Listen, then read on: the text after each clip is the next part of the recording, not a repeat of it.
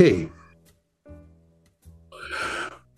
Hola amigos, bienvenidos a el portal del Villegas para esta edición de martes que cuenta con Nicole Rodríguez, quien está ahí ya con nosotros. Ya nos saludamos, por si. Para que no digan saludamos, sí. roto el Villegas que nunca dice nada. Ya nos saludamos antes de partir el programa. Pero, yo saludo a la gente, sí, a los auditores, a todos los, políticos. ¿Te has fijado que los políticos pueden estar llegando a un, a un lugar donde no hay nadie y siempre están haciendo así. O los gringos que hacen así, apuntan ahí a alguien. Ahí. siento como, como a te reconozco y no. Tú eres el elegido. Bueno, amigos, antes de partir, va, vamos a recordar a, a, Ignacio, no les voy a decir más, ahí están los datos, ya suficiente creo todo lo que les he contado de los pesares por los cuales pasa la criatura misma y su familia y la ayuda eh, no consiste en derramar lágrimas como si estuvieran viendo la Teletón, sino que simplemente en hacer una transferencia. Primera cosa. Segundo, les recuerdo que en el portal del Villega están, ups, aquí están, once again, some of my books. En vejez como era no lo tengo, aquí están dispuestos aquí en batallón. Están también, eh, están disponibles en mi sitio ahí, el villegas.cl, las tiendas en grupos o combos, como dicen ahora, combos de dos, de tres, con distintas combinaciones para que usted coja cuál le interesa más. Todos los precios son súper accesibles y por supuesto también los pueden comprar de a uno, eso odio. El precio es razonable, más que razonable diría yo, eh, el sistema de pago totalmente seguro y el despacho es muy, pero muy rápido en Santiago, un día en provincia 2. Y última cosa, antes de entrar en materia, este jueves hay hay flamenco y también hay otros días de la semana. Me parece que el domingo y el sábado también hay flamenco y cada uno de estos eh, espectáculos tiene un grupo que cambia, algunos de los bailarines, el guitarrista, son todos fantásticos, todos han estado, muchos de ellos en eh, seminarios y estudios de posgrado flamenquista, digamos, en España. La van a pasar chancho en la Casa del Jamón. Ya les he dicho tanto que por eso que no les repetía. Casa del Jamón, Tenderino 171, estacionamiento a unos pasos, en Agustino, un estacionamiento subterráneo justo al frente de Tenderini. No hay dónde perderse, amigos, lo van a pasar muy bien. Vayan reservando mesa. Y vamos a entrar en materia con Nicole. Y en esto estamos totalmente de acuerdo, comentando un poco más, porque Nicole tiene algunos puntos extra de los que yo hice ayer, sobre lo que sucedió en Iquique eh, en, con ocasión del desfile de los marinos por las glorias de, navales, en que situación única y primera vez en la historia nuestra de estas festividades que no se deja al público estar ahí donde tiene que estar, cerca de las tropas que están desfilando. Se hizo por razones que yo comenté ayer, creo, fue una especulación, pero tal vez Nicole tenga otros puntos que agregar. Sí, claro, yo creo que se suma de todo un poco y vamos a agregarle algunos elementos a, este análisis, porque hoy el presidente Boric, eh, por los reclamos ante la falta de participación de los propios iquiqueños en este desfile en el cual están muy acostumbrados a participar, aplauden a la Armada, el desfile en general, eh, respondió que no es algo que sea su instrucción ni menos su voluntad, dijo. Eh, compartió la molestia de los iquiqueños, dijo que es inaceptable. ¿Han visto cuando golpea la masa que es inaceptable? Vamos a perseguirlos. Bueno, Dice que es inaceptable que el pueblo de Iquique que participe en este acto y dice dos cosas que me parecen que después las podemos subrayar, Fernando, y las analizamos en esta frase. Dice que en esta situación inaceptable el pueblo de Iquique debe participar en este acto que es de encuentro cívico y subrayo cívico, porque no es un encuentro cívico, es un encuentro cívico militar y que me parece que también es parte de la raíz del problema con, eh, con el presidente Boric y habló del pueblo de Iquique. Y acá también hay, una, hay un tema para ir analizando posteriormente, Fernando, con respecto a considerar que a lo largo de Chile existen distintos pueblos. No es el, el pueblo. Yo sé que hay personas que pueden considerar irrelevante lo que estoy diciendo, pero no porque tiene que ver con la raíz del pensamiento ideológico del gobierno y del propio presidente Boric con respecto a cómo está constituido nuestro país y los ciudadanos. No son ciudadanos, sino que hay pueblos y distintos pueblos. Y de ahí se desprenden una serie de otras situaciones políticas y de propuestas políticas. Por eso subrayo esas dos eh, palabras que estuvieron en esta frase, el propio presidente reclamando por lo que pasó en eh, esta ceremonia, en este desfile que él mismo diseña, digo él mismo, me refiero a su equipo, eh, lo diseña junto con, con, con la Armada. Ahora, vamos por parte y así yo te... Antes déjame preguntarte algo. Si dice que es inaceptable es porque se supone que él no sabía, ¿a quién culpó esta vez? Porque la otra vez con el tema de los indultados culpó a un ministro, porque el hombre es desleal, aparte mentiroso. ¿A quién culpó ahora, directa o indirectamente? Claro, no culpó a nadie y acá viene uno de los puntos que te voy a mencionar. Y creo que es uno de los grandes problemas que va a seguir profundizándose con el presidente Boric, que finalmente tiene que ver con que cuando él dice que va a indagar, porque eso fue lo que dijo, que va a indagar y que deben haber consecuencias, otra palabra que dijo. Por cielo, eh, Pero el problema que tiene este presidente es que dice una cosa y hace otra cosa. Esa ambigüedad que suele, por ejemplo, decirlo con algunos proyectos de ley, vamos a reforzar la seguridad, pero después su propia coalición y él mismo no apoya las medidas en el Congreso que realmente son mociones o son proyectos de ley que reforzarían la labor de carabineros, por ejemplo, eh, van en la línea contraria. Entonces, es un presidente que no cumple, es un presidente que genera desconfianza y que, peor aún, va perdiendo cada vez más credibilidad. No creerle a un presidente no es solamente afectar a la figura de Boric como político, es afectar la figura presidencial y me parece que eso es uno de los grandes problemas em, que nos va a profundizar ya eh, un montón de problemas que tenemos con nuestra democracia. No creerle a un presidente creo que es primera vez. Siempre uno y sobre todo como periodista, uno le baja un poco a las cosas que dicen los presidentes, uno averigua, uno eh, contrarresta, pide otras informaciones. Obviamente que la política también tiene parte de situaciones que no son del todo verdad o directamente mentiras. Pero con respecto al presidente Boric, el decir que va a investigar y que van a haber responsables, ya nadie le cree. Y es un tema de la credibilidad, me parece que grave para el presidente. Cuando tú hablas de la ambigüedad de él, eres muy generosa, Nicole. Yo sé. Porque aquí lo que se trata es que esta persona es mentirosa. Miente, eso es. O como dicen los políticos, falta a la verdad, no contribuye a la verdad. Ahora, eh, respecto a lo que tú dices que no es creíble, depende, ¿ah? depende de, de qué clase de afirmaciones está haciendo o posturas está manifestando. Yo, por ejemplo, le creo 100% en lo que toca a su aspiración a demoler el modelo neoliberal. Eso sí que eso lo creo, porque el hombre está metido en esa, en esa onda. Pero por lo mismo no le creo lo que dice disimulando esa creencia de verdad. Pues. El hombre es mentiroso y es un comediante.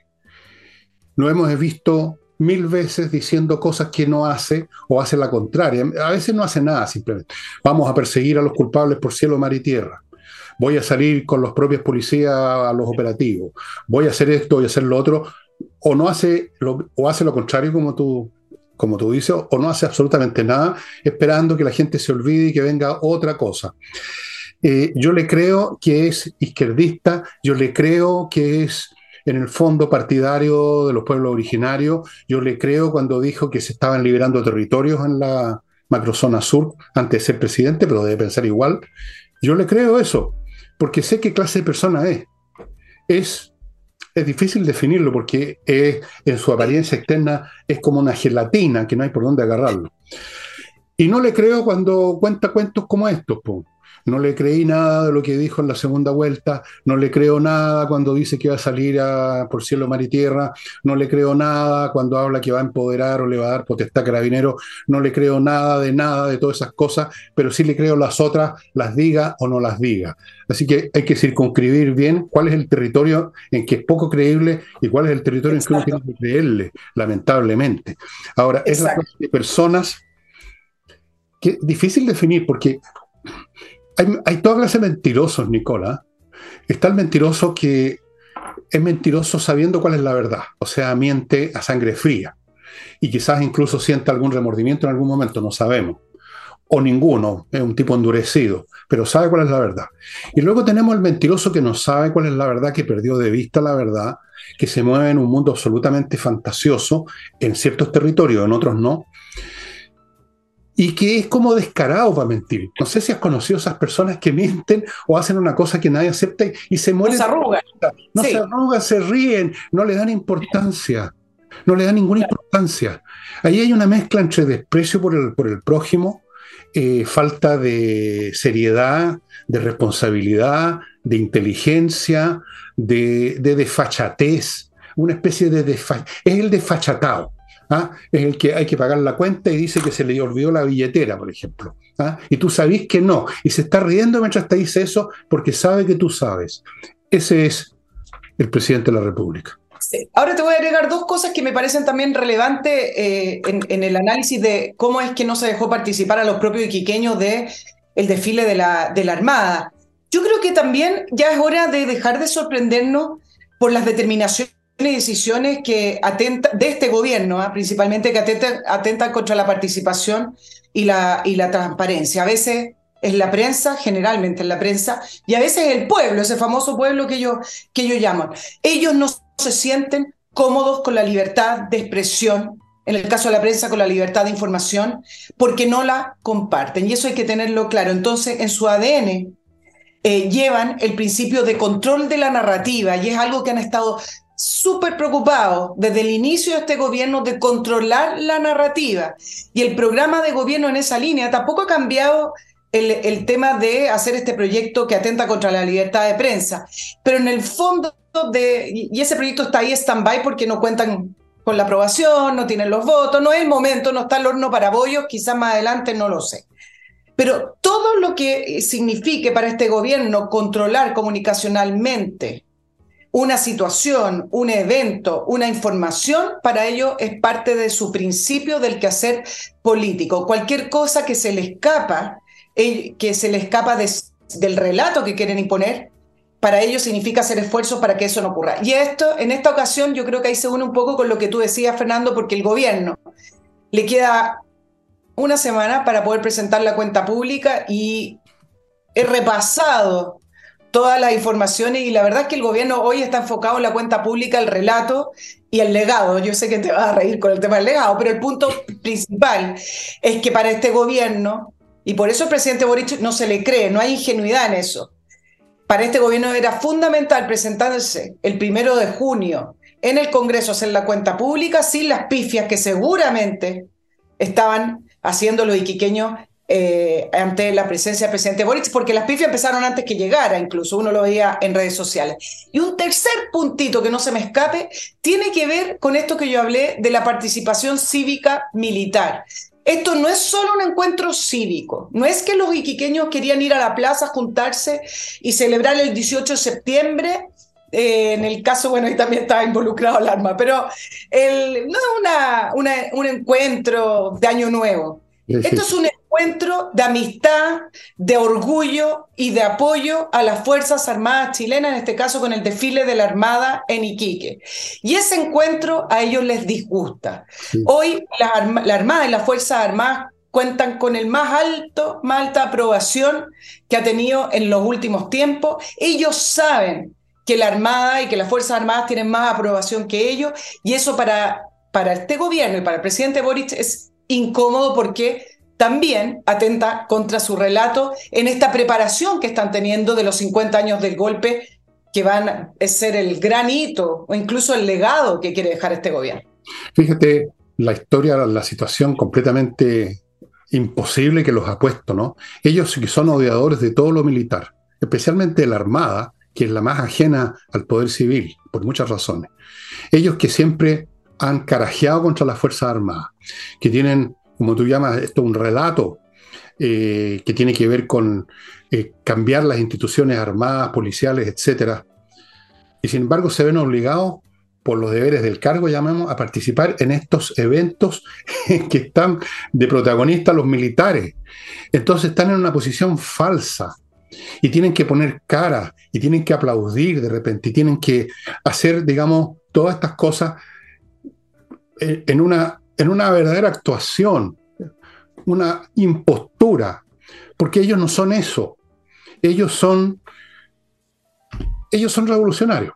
Entonces, no puede nada más contrario a ellos que toda esta cuestión, incluso desde el punto de vista cultural, ellos siempre se han reído, esta gente, estos sectores de las fiestas nacionales, que la bandera es una pura tontería, que en realidad no existe la patria porque el del país no es de ustedes, sino que de los ricos, todos los elementos que tienen que ver con patria, nación, eh, glorias nacionales, glorias militares, para ellos todo eso, desde el punto de vista puramente cultural, es algo inaceptable, una tontería, una cosa a la que se han burlado de que eran colegiales.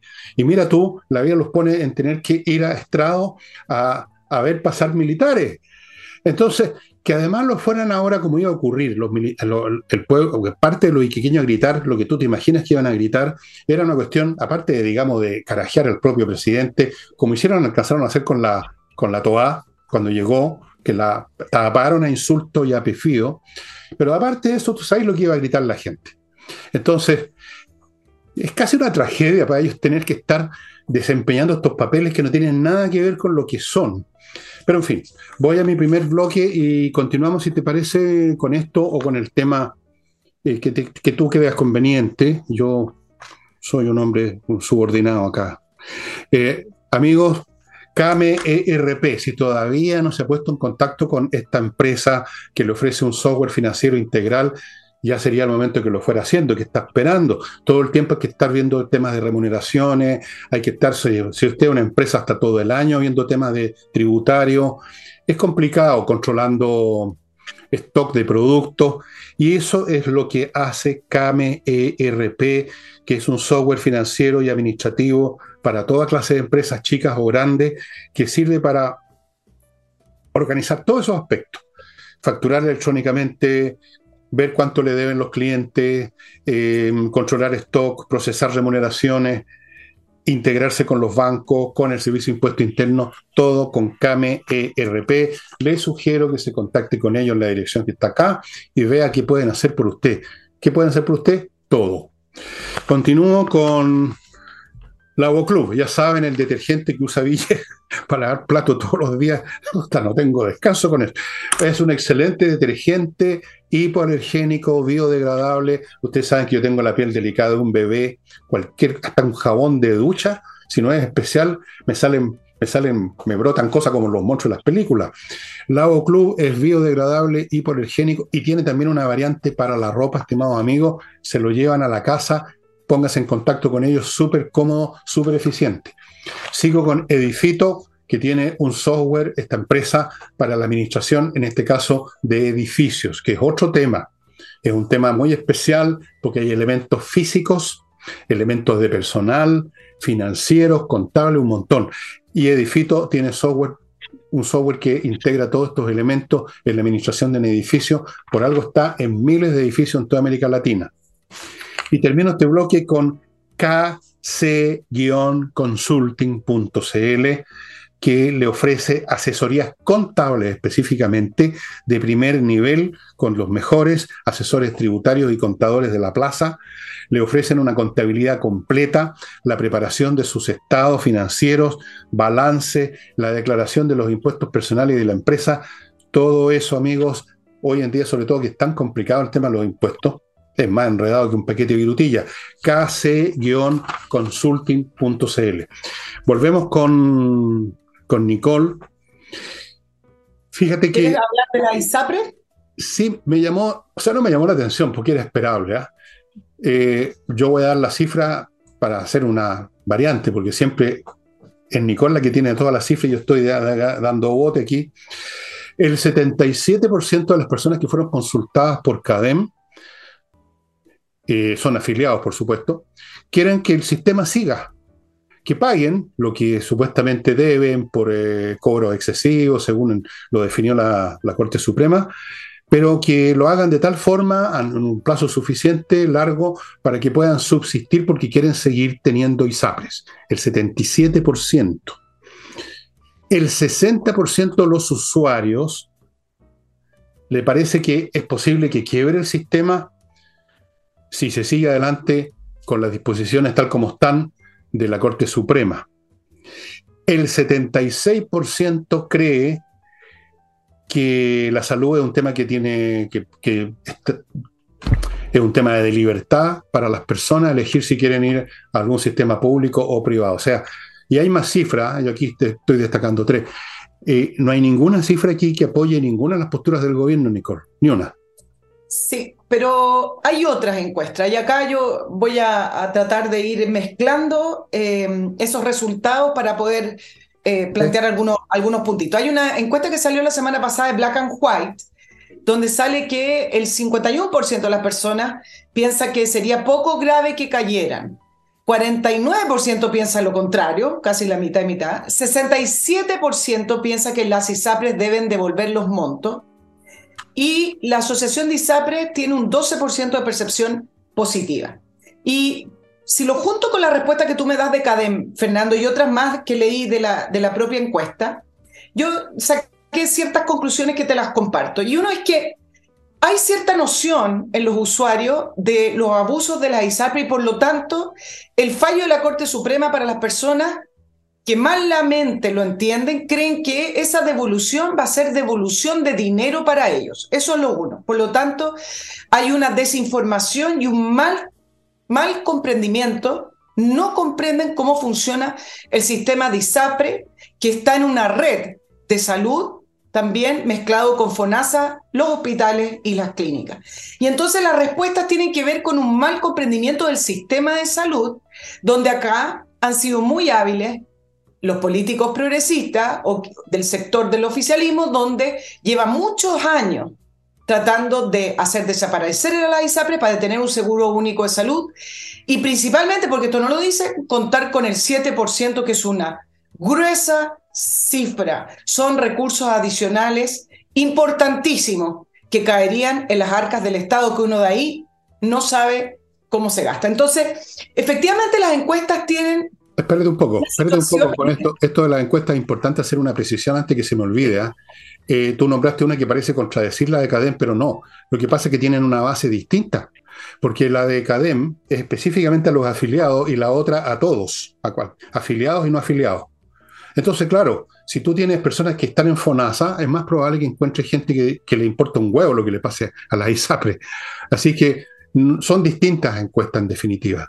No son encuestas de lo mismo que se diferencian, sino que son encuestas de distintas bases, de la base encuestada. Mm. Claro, pero ¿dónde, ¿dónde se juntan? Quizás yo no fui muy claro. Se juntan en dos cosas. Uno, se juntan en que se cree en ambas encuestas que las ISAPRE deben devolver esos montos, pero también se junta, Fernando, la respuesta de que el sistema de salud privado debe permanecer. Y ahí hay una contradicción y ahí es donde entra el análisis que te estaba diciendo con respecto a que hay un mal comprendimiento, no se conoce, hay desinformación con respecto al sistema de salud privado, con respecto al sistema de salud público, porque eh, en esa línea, la gente cree que por un lado está este sistema de ISAPRE y por el otro lado está esta FONASA y que bueno, si caen, se la arreglarán esas personas. Y el punto es que así no funciona el sistema y no lo han informado y no, y no, se han eh, preocupado tampoco la ISAPRE de entrar en, en, este ámbito como lo tuvieron que hacer, y acá voy a hacerte otro símil, las AFP. Por muchos años eso es eslogan de no más AFP, la AFP se roba tu jubilación, las comisiones a la AFP y todos esos mitos que se levantaron en torno a la AFP, tuvo que venir un terremoto para las AFP, es decir, tuvieron que venir los retiros, que no fue solo un terremoto para la AFP. ¿Qué es lo que significó? Fue un terremoto para las pensiones privadas, porque las personas se jubilan con menos. Fue un terremoto para la economía, porque ayudó en gran parte para la inflación y el sobrecalentamiento, para los fondos de inversiones, que fue, una fue devastador. Entonces, esto es lo mismo. La gente dice, sí, quiero que devuelvan la plata, porque sienten que esa plata es suya, porque sienten que la ISAPRE se la robaron. Y por el otro lado dice, bueno, pero quiero que continúe, que es lo mismo que respondían con la FP. Yo quiero que retirar, pero a la vez quiero que siga el sistema individual de cotización. Entonces, Simplemente lo que refleja es que la gente no comprende cómo funciona el sistema y si es que llegaran a caer toda esta encuesta que de alguna manera dice sí, tiene que devolver la plata y bueno, y en alguna hay otra que no quise decirla porque si no son muchos números, que decían, bueno, por último, que hay un seguro único de salud, que no es mayoritario, pero ahí peleaba algunas cuotas de, en, en la respuesta. El punto es que llegado el terremoto todo esto que estamos analizando va a cambiar, si es que llegara a ocurrir, sustancialmente. y ya no vamos a tener estas cifras de 49, de 60. Vamos a tener cifras de 80% diciendo que vuelvan los seguros privados, independiente de que respondan de ISAPRO FONASA, porque en FONASA cuando les digan, no, ya no tiene libre elección, usted ya no va a poder irse a saltarse esa fila que tiene de dos años de espera para operarse y atenderse por FONASA en las clínicas, no, ya no va a poder ser porque las clínicas ya no, no pueden sustentar FONASA o no pueden tener ese acuerdo porque las clínicas, las ISAPRES le deben 500 mil millones de pesos. Entonces, ahí es donde va a cambiar todo el panorama. Por eso las encuestas con respecto a este tema me parece que esconden una situación de desinformación muy relevante y que no las hace muy fidedignas. O sea, más bien revelan la, desinformación más que la esconden, la revelan claramente. Lo que pasa con la gente, Poye, es que como dicen eso, como dice un, dicho que usan los gringos, acá no mucho, eh, la gente que quiere tener el queque y al mismo tiempo comérselo, tienen que tener las dos cosas. Entonces quieren tener la salud privada que consiste en que si estás enferma te atienden al tiro en vez de hacer col y morirte, pero al mismo tiempo quieren o creen que le van a devolver plata, o sea, van a, van a seguir atendiéndose el descueve, pero al mismo tiempo le está llegando plata al bolsillo. Regio, pues, entonces, puros beneficios. No entienden, efectivamente, es un tema complicado. No entienden que hay muchos hospitales que ahora operan que no dejarían, dejarían de funcionar como funcionan ahora sin los recursos que mueven las ISAPRE, o sea, los afiliados. No entienden que es un sistema único, orgánico, que, que cada parte influye en las demás no entienden, es un tema complicado y creo que los propios gobernantes no lo entienden tampoco. Lo único que ellos entienden claramente son sus clichés ideológicos. Hay que echar abajo todo lo que sea privado. Las FP son privadas, abajo. Las ISAPRE son privadas, abajo. Educación privada, disminuirla lo más posible. Y así sucesivamente. Eh, ahora, ¿tú sabes cuántas atenciones se hicieron eh, de FONASA en clínica? 74 millones de atenciones en el año 2002, 2022, eh, perdón, para que se hagan una idea del nivel de integración que tiene FONASA con las clínicas y a su vez las clínicas con el sistema privado. Y por, pero, pero lo que sí te quiero agregar con respecto a esta respuesta es que cuando uno ve que no es mayoritariamente ni, ni, eh, ni de una manera tan contundente el apoyo, por ejemplo, a la imagen de la ISAPRES, cuando uno dice, bueno, veamos si va a primar el populismo en el Parlamento o va a primar la responsabilidad. Porque hay tres mociones que están dando vuelta, que intentan solucionar de alguna manera el problema o por lo menos intentan hacer algo contrario a lo que es el proyecto de ley corta del gobierno, que solo dice cumplan el fallo de los 1.400 millones de dólares. Y entonces quiero yo creo que está por verse si esas mociones continúan con ese, con ese apoyo de los parlamentarios, si es que siguen mirando encuestas que a lo mejor no tienen la ISAPRES un apoyo tan arrasador como uno creería si es que se entendiera cómo funciona el sistema en su conjunto. Bueno, los precedentes no son buenos. ¿ah? Siempre casi siempre ha triunfado el populismo, por muchas razones. en los únicos momentos en la historia de la política de todos los tiempos, cuando, cuando vencen la responsabilidad cuando tienen el agua hasta el cogote. Digamos, cuando ya ser irresponsable significa perder, perder la vida, perderlo todo. Cuando ya el Titanic se está hundiendo. Entonces ahí se ponen todos responsables a bajar los botes. Nunca antes de eso. Mientras queda un plazo donde pueden seguir flotando en ese océano de excrementos en que flotan, lo van a seguir haciendo. Eh, se asustan con las cifras, se asustan con las encuestas y fuera de eso, tú sabes, hoy en día se presiona con estos medios digitales, con las funas digitales, con las amenazas que te llegan por todos lados, se presiona a la gente de manera tal que el público no tiene idea. Entonces, yo veo bien, lo veo bien difícil, ¿eh? puede ser en una de esas, porque todo puede ocurrir, pero lo más probable es que triunfe el populismo, Nicole. Sí, pero acá hay un punto que creo que la Asociación de ISAPRES nos ha dado cuenta y en esa línea la Asociación de AFP se dieron cuenta una vez eh, ya con el terremoto encima cuando los retiros empezaron a aprobar, incluso antes porque el eslogan y la, la, idea de fin a la AFP y votar a la AFP venía de antes. La ISAPRE no se han involucrado, han hecho un trabajo político, es decir, le responden al gobierno, el ministro de Justicia Luis Cordero dice que son beligerantes, la ISAPRE dice que no tienen la plata, efectivamente numéricamente no va, es decir, si uno suma eh, es prácticamente una cifra imposible de abarcar, y entonces uno dice, ya, ok, se han concentrado en eso, pero lo que no se dan cuenta la ISAPRE es que esto también es un tema social. Y entonces es muy necesario que, que ellas hayan campaña porque nadie se las va a hacer por ellas. O que ellas informen con respecto a cómo funciona el sistema. Y eso no lo han hecho. La FP lo empezó a hacer después. Bueno, sí, después, que empezó, después que vino el derrumbe, empezaron a mandar mails con videos, cómo funciona el sistema, cuánta plata le queda a usted, dónde está su plata, no nos hemos robado su plata, etc. Las ISAPRES me parece que en este sentido han sido muy pasivas y poco proactivas. Sí, siempre pasa eso, ¿eh? que no, no se reacciona a tiempo, no son muy cleveres necesariamente los, los grandes ejecutivos de ninguna cosa, sobre todo cuando han tenido, han tenido tantos años de vacas gordas, ¿no? Donde no tenían que pensar, simplemente cobrar.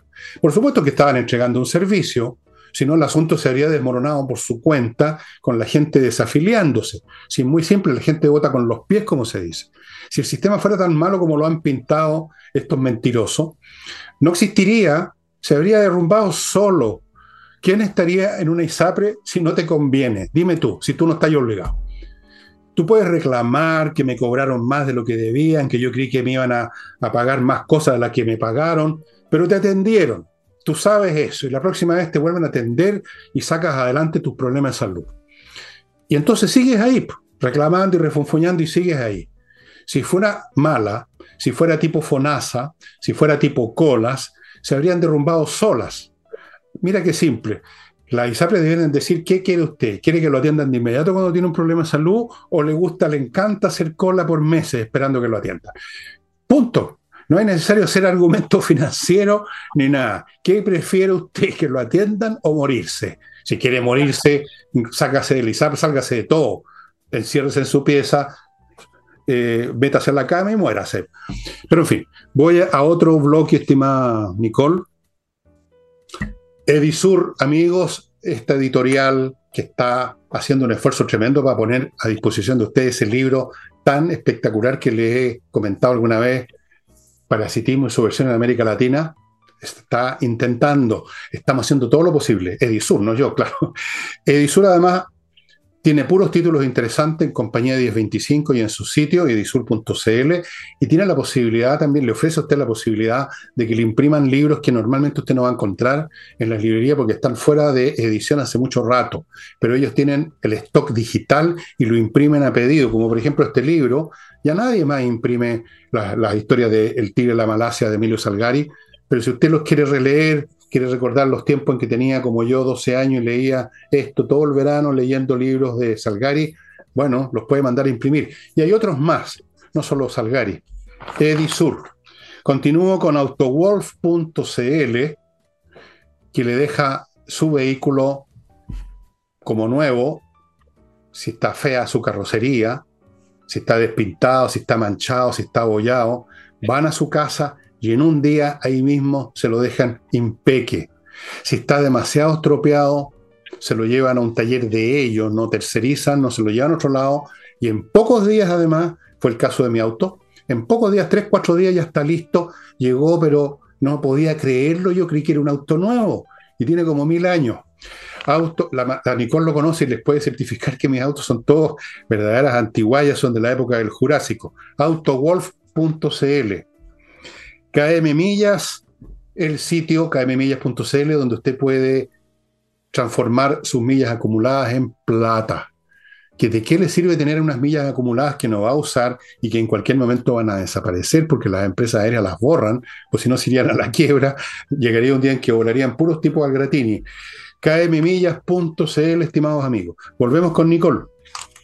Sí, veamos el tema de Natalia Piergantini, la presidenta del PPD. Tú hablaste ayer de su entrevista en el diario La Tercera. Fue sorprendente la entrevista porque fue muy, muy, clara, fue muy honesta, fue muy, muy directa. Uno no está tan acostumbrado a ver eh, ese tipo de, de entrevista. Entonces, ¿qué pasó después de, de esa entrevista? Empezó a recibir los reclamos y respuestas del oficialismo y del gobierno que se molestaron.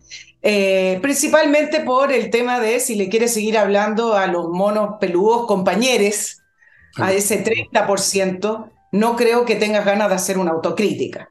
Reclamó Toa, por interno entiendo. Recordemos también que Toa, a pesar de ser del PPD, está alejada del PPD, no es una figura que eh, esté involucrada directamente en el, en el partido. Y ella tuvo que salir hoy día a decir que se había equivocado, que lo planteó en el comité político ampliado y que pedía disculpas. eh, pero pidió que se reflexione con la derrota del 4 de septiembre y 7 de mayo. Ahora, hice este resumen para decir, ¿cómo se explica que Natalia Pergantilli, que no es nueva en la política, en general ha dado cientos de entrevistas, y ahora se le escape? Como que diga todo esto, que vomite todas estas palabras, para decirlo de una manera poco elegante, ¿no? bueno, porque analizando el contenido de, sus palabras y la forma, reflejan simplemente la, desesperación y las ganas de cruzar la vereda y decir, ya, en el fondo, si van a decir en sus discursos que vamos a hacer una autocrítica, que vamos a reflexionar, que vamos a enmendar, hagámoslo de una vez más. Ella me parece que no es igual, pero es un poco lo que hizo Cristian Barken con respecto a la constitución. Tanto así, bueno, pero es la nueva constitución, la primera escrita en democracia, y Cristian Barken fue el primero de la centro izquierda que dijo, momentito, lo que están ofreciendo es una pésima constitución revolucionaria, bueno, dijo muchas cosas y cruzó la vereda. Me parece que lo que hizo Natalia Pergantilli, sabiendo que le iban a criticar, era para cruzar la vereda y para ver quiénes más cruzan la vereda con ella. ¿Y por qué se preguntarán usted? Porque dos semanas de transcurrido el 7 de mayo y varios meses posteriores al 4 de septiembre, donde Chile Vamos avanzó, por lo menos en, en lo que es la constitución del Consejo Constituyente, donde el Partido Republicano le ganó a todos los partidos del oficialismo juntos, ¿cuál ha sido la respuesta del oficialismo?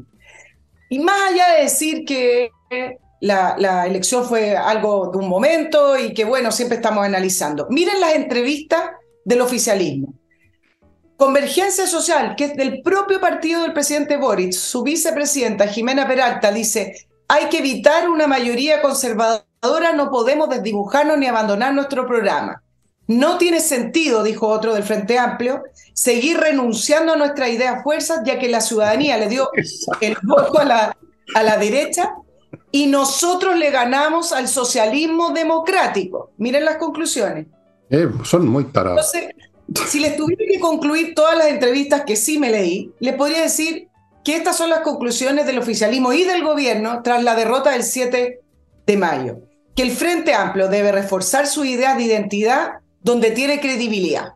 Por eso están levantando nuevamente el tema del CAE, de eh, la reforma de salud y por eso la ley corta ISAPRE tiene que ver más bien con crear un seguro único y no ver de qué manera sobreviven las ISAPRE y la reforma de pensiones.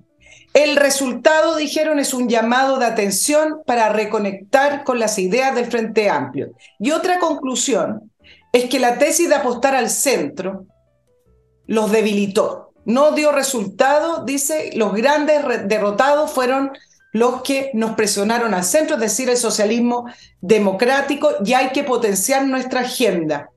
Eh, el cambio de fuerzas para ello implicó un cambio de velocidad y de estrategia, no cambio de rumbo. Nuestra vocación de transformación no se ha perdido. Por lo tanto, ¿qué ha pasado después de estas dos grandes derrotas? 4 de septiembre, 7 de mayo, lo único que han conseguido es redoblar sus esfuerzos, reforzar su idea y culpar al socialismo democrático de que los moderaron y que por eso perdieron el electorado. Es ahí la respuesta de Natalia Pergantilli. Bueno, es evidente que no van a cambiar su rumbo si son revolucionarios. ¿Por qué deberían de cambiar? Esa es su fe. Esa es su fe. Vuelvo a repetir, un católico no va a dejar de ser católico por los curas pedófilos no va a dejar de creer en la Virgen María por el cura en la esquina que se metió con una, con una niña, o con un niñito, peor. No. Ellos son, creen en su, eso que llaman idea fuerza. Pero para qué idea, qué fuerza, son no son ideas, son, son clichés absolutamente obsoletos que no sirven para nada. Pero, pero creen en ello. No van a cambiar eso. ¿Cuántas veces lo hemos dicho aquí? ¿Cuántas veces lo he dicho yo? ¿Cuántas veces lo hemos dicho nosotros dos en el programa? Mil veces. Primera cosa. Ahora, lo de la señora Piergentili, Piergentini, es muy representativo lo que le pasó a ella. Desde luego, lo que dijo es lo que se llama un exabrupto. O sea, tú has estado conteniendo tanto tiempo una irritación contra alguien que considera un idiota, eh, ha, sido tanto tiempo controlada que llega un momento que se te sale nomás, pues, ¿no es cierto? Se te salió nomás. O sea, ya no aguantó más. Eso es primera cosa. Segundo, Que después tenga que pedir disculpas es muy representativo también de los tiempos, todo el mundo pidiendo disculpas ante el poder del discurso políticamente correcto y de los idiotismos en boga, pidiendo disculpas que es una debilidad, pero es entendible, la señora Piantini no es superwoman, es una mujer simplemente, o un hombre, da lo mismo. Eh, le habría pasado igual. Todos piden disculpas ahora, perdón, perdón, perdón. Claro, Respecto a la vereda, este también es representativo de otra cosa, lo del Pellertini. El, el PPD, así como el PS, no tienen otra vereda donde cruzar. No tienen. Por eso que trató de cruzar y se cayó en pedir disculpas. No tienen otra vereda. ¿A dónde podrían ir? Dime tú, Nicole. ¿A dónde? Hacia el centro. ¿Pero qué es lo que es el centro? Es un espacio vacío que no tiene más existencia que la palabra centro. Nunca ha tenido mucho más que eso. ¿Va a ir a reemplazar acaso a los restos mortales de la democracia cristiana, que ni siquiera ellos se mantuvieron en el centro, sino que están pegados como un carrito rasca de cola al tren de la, del Frente Amplio y, del oficialismo? ¿Van a ir a reemplazar al Partido Radical, que está muerto hace generaciones ya? O sea, no tienen vereda donde cruzar. Yo lo he dicho acá, muchas veces que el Partido Socialista no tiene remedio salvo vivir a la sombra del gobierno y pretender entrar un poco más, tener un poco más de cargo, quizás influencia, pero no, no tienen un destino fuera de eso, no tienen otro destino, no hay otra vereda. Esa es la tragedia. Y lo de la Pergentile lo representa encarnado en una persona exactamente eso. Por lo tanto, efectivamente, ya no hay centro en este país. Los revolucionarios van a, forzar todos los mecanismos que encuentren, intentando incluso, algunos lo están pensando, gobernar por decreto de alguna, o por alguna otra cosa que inventen, cosa que los va a llevar al despeñadero muy rápido. Y por otro lado están los republicanos, que sin ser nazis ni como lo pintan esta gente de izquierda, eh, con el solo mantenerse defendiendo las cosas decentes, normales y razonables que siempre ha tenido este país, con solo hacer eso, ya queda posicionado como extraña derecha. Yo no veo qué espacio hay entre esas dos cosas ahora. Si alguna vez lo hubo, ni siquiera como fantasía, ahora ni siquiera como fantasía, Nicole. Es una cosa o la otra, así se planteó la situación, así está planteada la situación en Chile ahora. Claro, y por eso eh, ellos están así, ¿eh? Y, la, y el PPD o este socialismo democrático que cree que puede todavía girar hacia el centro, ese centro que tú ya describiste, ¿dónde se ven entrampados? Y es lo que está haciendo el gobierno. Va a resurgir y va a renacer esa agenda identitaria porque dicen, ahí es donde nosotros vamos sumando a nuestros e-, electores. Entonces, ¿qué pasó? Que Natalia Pergantilli tuvo que pedirle disculpas a toda la comunidad LGTBQR+, porque se sintieron pasados a llevar. Y lo que ella quiso decir al criticar esa agenda es decir que con eso no se va el futuro del país. Esta agenda identitaria es prácticamente una de las razones de la desconexión de este gobierno, porque nadie se atreve a decirlo, pero a nadie le importa porque no tiene ninguna importancia para efectos de lo importante que significa sacar adelante otra situación en nuestro país. Mira lo que está pasando en educación. No han llenado los cupos de tutores. Pero ¿qué pasa en el Mineduc? Que lanzaron la nueva orientación para la inclusión de estudiantes, cuando los padres están preocupados que su hijo no sabe ni leer ni escribir. Y entonces eh, ahí tú tenías el petitorio del Instituto Nacional, estos baños transgénero. Eh, eso con respecto a, ese grupo, hay otros grupos, por ejemplo, están levantando de nuevo la condonación del CAE, algo que le están pidiendo al presidente Boric que se comprometa el primero de junio, otro gran grupo, una condonación que el gobierno no tenía idea cuánto costaba, el presidente Boric en su programa no tenía idea, irresponsablemente lo prometió, y a cálculos de una economista, ¿te acuerdas? 500 millones de dólares anuales le costaría a, nuestro país. Tampoco sabemos si corresponde condonarlo. Entonces, están, van a comenzar a volver a tirar estas agendas de ciertos grupos, esto que los ayudó a, saltar a la fama. Algunos hablan del gobierno woke, pero eso nos da para otro programa.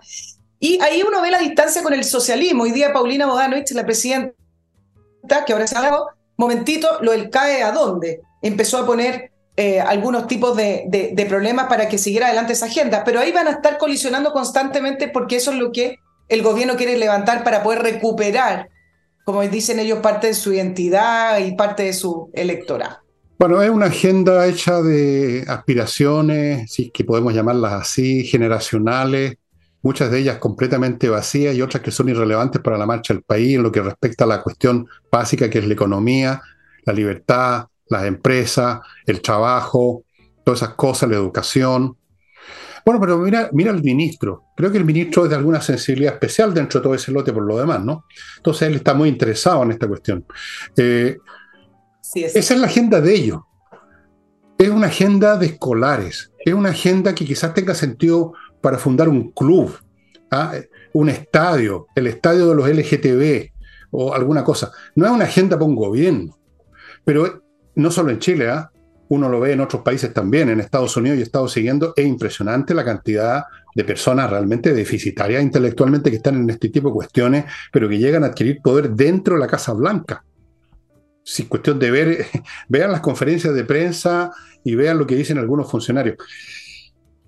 Eh, entonces, si van a, fortalecer, van a fortalecer, como dicen el verbo que les gusta tanto, fortalecer eso, significa que van a acelerar la demolición del país y nadie se les pone por delante hasta este momento. Porque te aseguro que Renovación Nacional y quizás también la UDI van a apoyar gran parte de todos esos planes, porque ellos le tienen miedo a la gente, le tienen miedo a las encuestas, le tienen miedo a, a los chantajes que han sufrido algunos de ellos. Y vamos a ver qué hacen los republicanos, que no, no es suficiente su votación, no es suficiente la cantidad de gente que ya detesta este gobierno, porque hemos llegado a ese punto. No es suficiente porque ellos tienen las palancas del poder, pues. Y en eso consiste tener poder, que tú haces lo que te parece independientemente de la voluntad de los demás. En eso consiste el poder. Punto. Tú haces lo que te parece, aunque están todos reclamando, porque tú tienes el poder. Y se acabó. Y se acabó. Y se acabó, y se acabó, y se acabó. Y se acabó. Y ahora voy a otro bloque porque si no se me va a acabar el tiempo. Amigos, miclimo.com, ¿qué están esperando para tener la mejor climatización en su casa? No patee el tarro, haga las cosas ahora. Ahora, señoras y señores. Miclimo, ¿es miclimo? Sí, pues miclimo.com, miclimo.com le va a cambiar la vida. Continúo con patriciastocker.com. Estas personas de ahí, de este grupo, son un montón de profesionales. Desde luego hay abogados, qué sé yo, que se encargan de inscribir su marca, la marca de su empresa, la marca de su negocio, o el invento que usted inventó, se acaba de inventar el fuego algo por el estilo, vaya registrando, no sé que alguien se lo robe registre su marca o va a tener problemas con patriciastocker.com. Y termino este bloque con Remodeling, la empresa con puros profesionales para remodelar su casa. Si está pensando en darle otra mirada a su casa, pintarla, cambiarle el piso, arreglar el piso, eh, qué sé yo, agregar una mansarda, quitar una mansarda, arreglar los muebles en la cocina, porque son del año 70, son muy viejos, aunque están buenos, pero a ustedes ya no les gustan póngase en contacto con Remodeling Profesionales. ¿Y de qué te ríes tú, Nicole? yo sé de qué te ríes y tú sabes que yo sé de por qué te ríes. Vamos, sigamos adelante. Sigamos adelante, compañero. Bueno, eh, vamos, con eh, un pequeño tema solo para agregarle algunos datos. Tú mencionaste eh, en el programa ayer el aumento del empleo público. Y hoy día hubo eh, varios reportajes acerca de eso. Em, la cifra que tú diste de esos casi 100.000 nuevos puestos de trabajo tiene que ver con el trimestre enero-marzo del 2023. Pero el aumento del empleo público, que fue de 8.6%, hay que contrastarlo con el empleo privado. ¿Sabes cuánto subió el empleo privado en esa misma fecha? 1%. Esa es la diferencia. Entonces, pero ¿cuál es lo relevante además de la información? En abril, el INE, y esto también tiene que ver con la credibilidad de las instituciones y cómo, están tomadas, en abril el INE, cuando empezaron a salir algunos gráficos de solicitudes de información y empezaron a alertar de la creación de empleos públicos y cómo estaba aumentando, el INE en abril desmintió la cifra y sacando unos cálculos, porque siempre se pueden hacer cálculos de, de otra manera dijo que no era tal porque el gobierno había despedido y entonces tiene que ver con los que habían entrado y hizo un enreo Pero el punto es que dijo que no era tal el aumento del empleo público y ahora con esta cifra tuvo que salir a aclarar y decir que sí, que efectivamente esa es la cifra del empleo público versus el, el, empleo privado. Y yo les quiero dar otras cifras para que ustedes se den cuenta de la magnitud de lo que estamos hablando. Por ejemplo, en el primer semestre, el PIB de Chile cayó 0.6%, la demanda interna se redujo 8%, esto significa menos inversión, menos, menos consumo al tiro. 126 mil trabajadores cesantes durante, se lo calcularon un año calendario uh, durante el gobierno de Boric. El, um, los despidos por necesidades de la empresa aumentaron 24% en los últimos 12 meses, creció 57% los despidos de abril versus febrero. Y por último, arrastrada por la minería, por la baja inversión en la minería y la suma de la inversión pública y privada, va a caer 38%. Es decir, toda la economía, todo el sistema, toda la red económica de nuestro país a la baja. ¿Qué significa que aumente el empleo público? Eso es gasto, más gasto, más gasto. Nada más. Nada más, nada más. Pero como te digo, el plan es copar el Estado para convertirlo en instrumento de la nomenclatura que se formó ya en gran parte. Yo espero que algún día la extirpen, pero por el momento hay una nomenclatura y parte importante de esa nomenclatura, fuera de los políticos que están en los partidos, qué sé yo, en el Congreso, son los funcionarios públicos que convierten a los organismos donde llegaron no meramente en fuentes de ingreso para ellos, sino que en instrumentos del partido, del gobierno y de la ideología. Examinen cualquier proceso de este tipo y se van a encontrar con lo mismo. Lo hizo Hitler en la Alemania nazi. No tuvo que cambiar los reglamentos de nada, simplemente lo llenó de nazis, los municipios incluso, los gobiernos regionales que habían en esa época en la Alemania, y los convirtió en instrumentos del partido nazi. Eso era. La voluntad de poder de Hitler era, era infinita y entonces convirtió en instrumento el Estado completo y luego convirtió en instrumento también al ejército y los convirtió a los ciudadanos en instrumento y llevó a todo el país al desastre más absoluto y a las matanzas y a todo lo que sabemos que significó esa cuestión. ¿Quieren que les nombre ahora lo que pasa en Venezuela? Exactamente lo mismo, solo que no son nazis, o sea, simplemente son corruptos, son narcotraficantes y son incompetentes. Y son izquierdistas, son revolucionarios, son progresistas, no son nazis. Pero la misma cosa, el mismo proceso. Lo mismo hizo eh, el señor, eh, ¿cómo se llama este? El de Italia. Mussolini. Mussolini es exactamente igual. Es cuestión de leer un poco de historia, si no es tan difícil. Hay, hay muchos libros de historia en la biblioteca. Sí. Y es lo que están haciendo acá. Estos 100.000 no son simplemente 100.000 epitutados, son 100.000 activistas dentro del Estado, estimados amigos. Ahora, si, si, si nos vamos al tema de qué se está haciendo para esto, considerando todo lo que te dije, Fernando, y el, el presidente Boric y el gobierno presentan como un gran logro el salario mínimo de 500, que todavía se lo tienen que aprobar por lo demás, las 40 horas laborales, el royalty que nos dejó con una carga tributaria efectiva superior a Perú, Australia y Canadá, y presentan todos estos cúmulos de, de proyectos que han logrado que se los aprueben, insisto, excepto el salario mínimo que todavía está en tercer trámite, ¿Cómo es que se tienen una disociación tan grande entre sus agendas y lo que está pasando realmente en la economía? Y acá le voy a dar el punto a Chile Vamos. Ellos, eh, con esta, y no todos Chile Vamos, la UDI se ha estado distanciando después de la elección del 7 de mayo de Chile Vamos, porque Renovación Nacional, que tiene como único objetivo diferenciarse del Partido Republicano, dicho por su presidente eh, Chaguán, tan inteligentes que son. Cuando tú tienes, claro, cuando tú tienes tu objetivo de distanciarte del Partido Republicano y, en segundo término, tu vocación dialogante, entonces tú te sientas a negociar los impuestos o el royalty o el salario mínimo o las 40 horas laborales, claro, en vez de ser 40, a lo mejor son 39, a lo mejor, pero la pregunta es si eso es lo que corresponde hacer.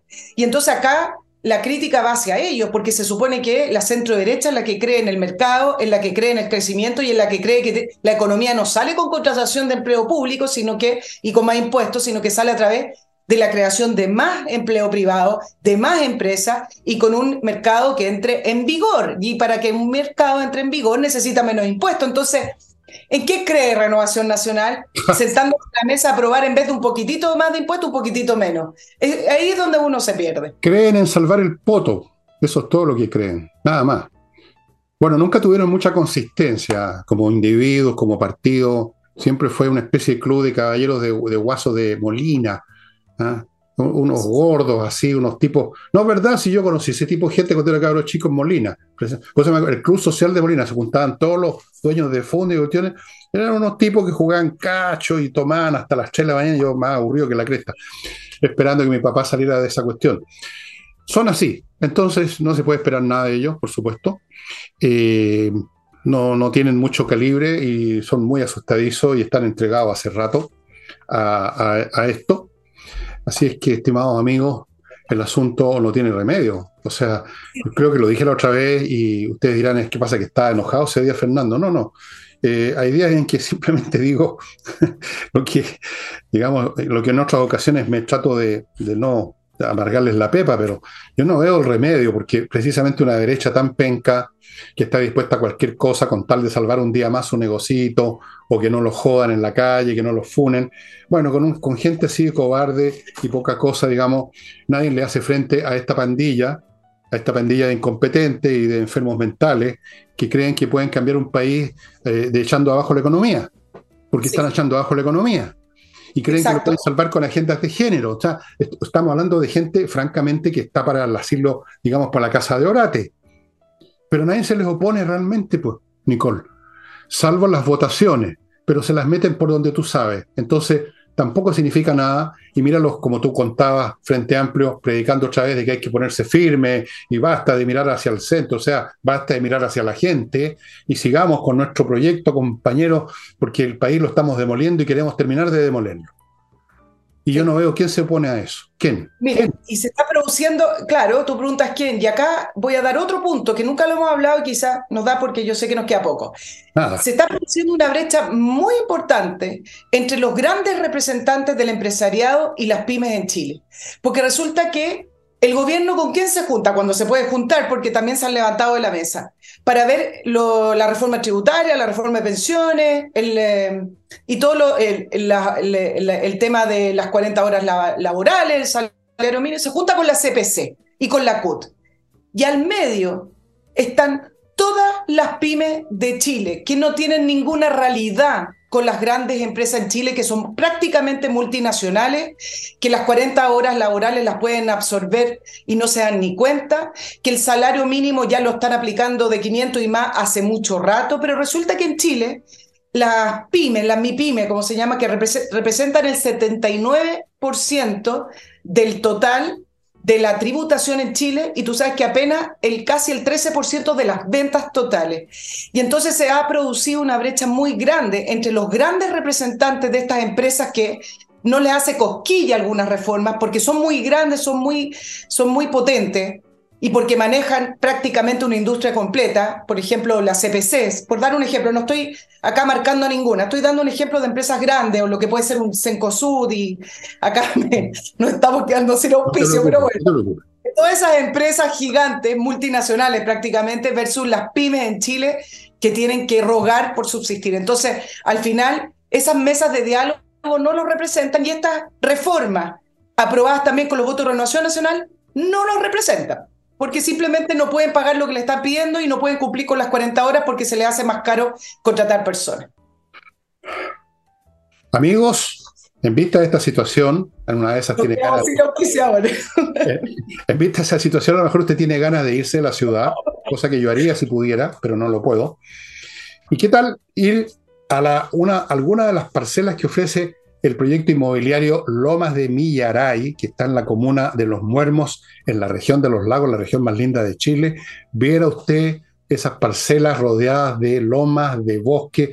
Si no me cree, entre el sitio Lomas de Millaray, ahí está la dirección, tienen un video.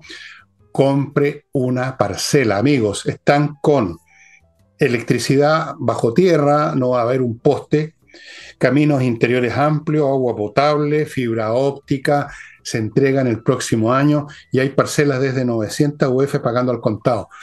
Mucha gente lo está haciendo. Si usted estaba pensando en eso, aquí tiene una excelente opción. Eche una mirada, no cuesta nada. Sigo con Compre Oro.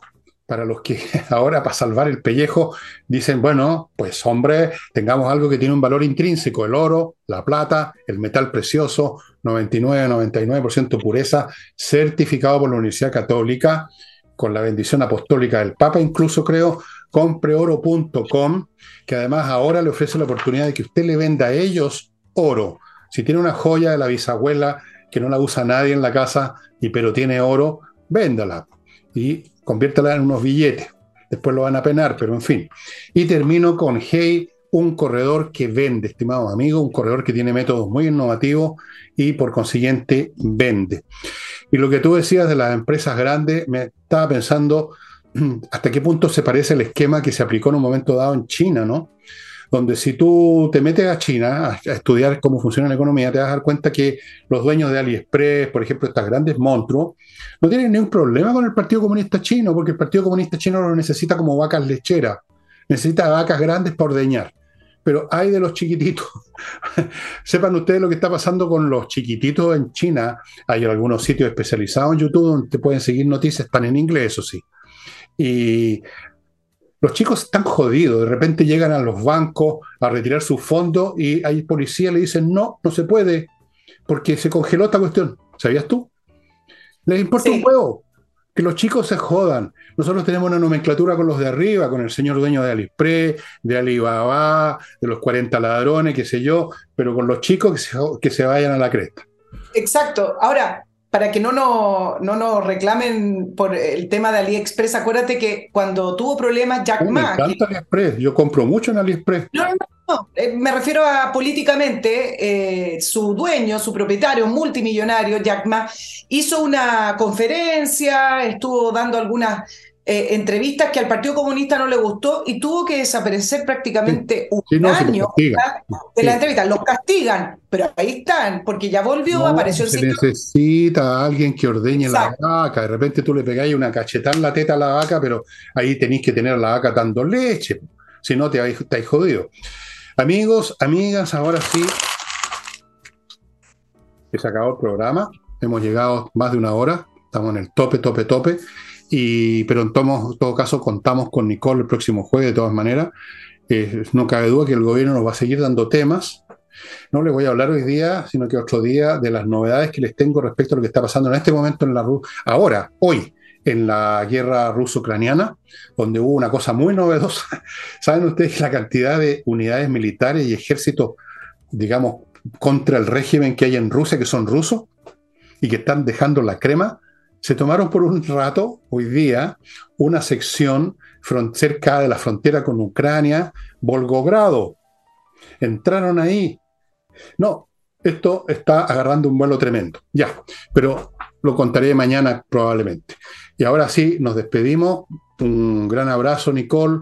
Nos vemos el próximo jueves. Sí, nos vemos el jueves. Que estén muy bien.